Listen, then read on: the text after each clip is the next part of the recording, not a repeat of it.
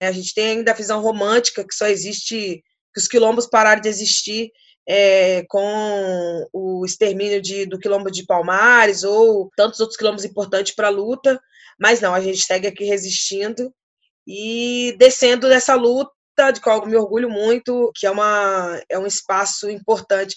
Eu acho que a gente, a vida inteira, a gente ouviu sempre alguém contar da nossa história, sabe, Rick?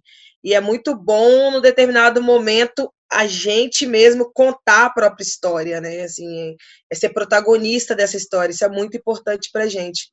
Eu fico muito honrado, fico muito honrado de, de, estar, de estar junto aqui contigo.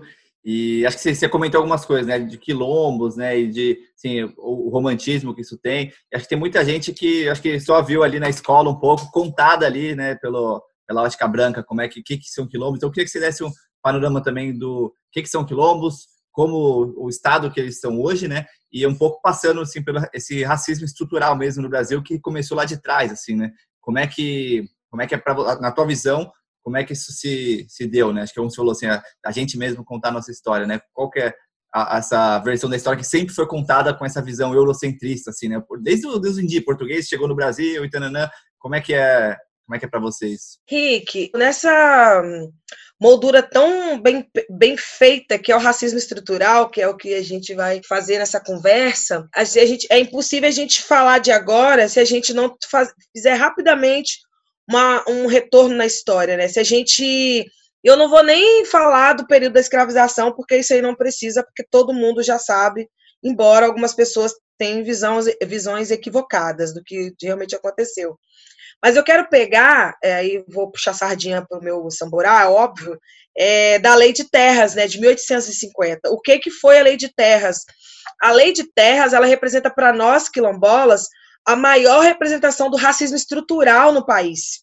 Porque a Lei de Terras, ela impediu com que os negros e negras é, alforriados, e não foi porque ninguém é boazinha, e sim porque conquistaram a sua liberdade, a lei de terras favoreceu para que o nosso povo não tivesse acesso a terras. Após o, o 13 de maio, ficasse literalmente a Deus dará, sem saber o que fazer no próximo dia, sem saber para onde iria, sem escola, sem terra, sem educação, sem saneamento, sem lugar para dormir né? Porque se a gente for olhar, Rick, todos os projetos, todos os programas é, propostos para a sociedade, se eles iam ou não dar certo, os corpos pretos foram utilizados, né?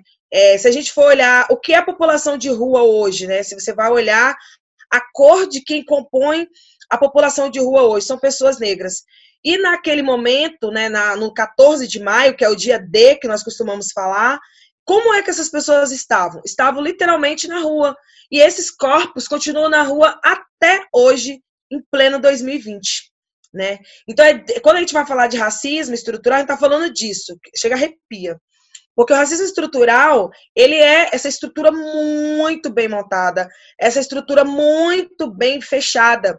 E aí é, tem um pacto que a gente fala sempre da questão do pacto da branquitude, que é de se manter nesse espaço de poder, né? Se a gente vai, aí eu vou à história e venho agora para a atualidade. Se a gente for olhar para o nosso Congresso e ver como é que é composto, como é que é formado por homens brancos, héteros e velhos, a sua grande maioria, pessoas com 80 anos ainda na política, porque a política no Brasil ela é herdada, ela é herança, né? Você herda, né? Então, e é tudo isso. Então, se a gente vai olhar toda essa estrutura do judiciário, do legislativo, do executivo, é uma estrutura muito racista, uma estrutura que não permite que os corpos negros ocupem esses espaços, mas que ao mesmo tempo eles mantêm na base esses corpos sustentando a base. Então, é uma coisa muito desleal, é muito desonesta. E não existe oportunidades. Nós não estamos falando de oportunidades, de igualdade, processo igualitário. Isso não existe né? A gente está longe ainda de. A gente tem algumas coisas, assim, as cotas raciais é uma, do, uma dos. Mas você vamos botar todo mundo na academia e estão formados e vão para onde? O mercado de trabalho absorve essas pessoas? Nem sempre, na sua grande maioria. Então, também a gente é, por mesmo caminho que foi a luta pelo acesso ao nível superior, não houve também a mesma introdução no mercado de trabalho, né? Então existe uma lacuna que ela é, é muito é muito desigual, sabe? E é uma lacuna que eu sempre digo que ela também ela é a gente para resolver isso a gente precisa to tocar na ferida, né? E, se, e tocar na ferida é se perceber em situação de privilégio, é se perceber no seu papel antirracista, que é o que a gente vem falando tanto ultimamente, mas a luta, a luta agrária no país, ela tem uma grande referência que é a forma que os quilombos se organizavam. A, os quilombos são as primeiras é, iniciativas, as primeiras propostas de reforma agrária, de viver em coletivo, de viver em comunidade, de viver em comunhão, né? De dividir. Eu não sei se você já teve algum quilombo já. Já tive, já tive em Santa Bárbara, é, na Chapada dos Veadeiros, perto, perto ali de, da Chapada, cidade de Santa Bárbara. Pois é, se você chegar em qualquer quilombo, você, quando você for, você observa as galinhas. Observa as galinhas. As galinhas é, é minha, é sua, é nossa. Se assim, não tem esse negócio de as galinhas, as galinhas ciscam por todo canto. Só que no final do dia, a galinha ela volta para dormir onde que é o local dela.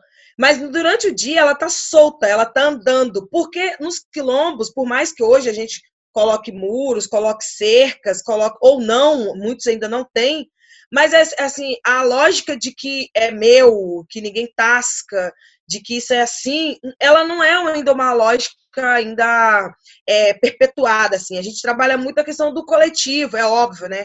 Ah, vocês estão imune ao capitalismo, imune à divisão? Não, óbvio. Somos reflexo de uma sociedade. Mas o nosso modo de viver, ele ainda está muito na questão do, do, dividir. Muito do que é meu é seu. Né? Se eu tenho, a gente divide. Né? Então, a gente tá, trabalha muito nessa lógica do coletivo. Ao mesmo tempo, a gente não teve oportunidade de estudar sobre isso nas escolas, né? A gente não teve, assim, o que a gente soube de Palmares é muito pouco. Na verdade, nós brasileiros não conhecemos tão bem a, a história do Brasil, né? A gente estudou cabanagem, a gente estudou a luta dos anceiros negros do Rio Grande do Sul, a gente estudou a luta de Antônio Conselheiro, de a, o próprio Tiradentes, né? A história dele, a gente não as histórias foram muito equivocadas, contado de uma forma que gostariam que a gente reproduzisse. E com os quilombos é a mesma coisa, assim. Então a gente existe sim, a gente resiste, na verdade, é mais do que existir. Estamos em 24 estados da federação, mais de 6.330 quilombos, em todos os biomas. É, estamos desde na praia em Caçandoca, em São Paulo, ou em Paraty, no Rio de Janeiro, ou na Marambaia, no Rio de Janeiro, ou em Alcântara, no Maranhão, ou no Sapê do Norte, aqui no Espírito Santo. Estamos em Sacopan, no coração do Rio de Janeiro, Pedra do Sal, no Rio de Janeiro, coração de Manaus, né, que é o Quilombo Barranco de São Benedito. Mas também estamos no semiárido nordestino, estamos no, no Jalapão, nas suas mais variadas formas, né, com muita água, com pouca água. A gente está em vários locais.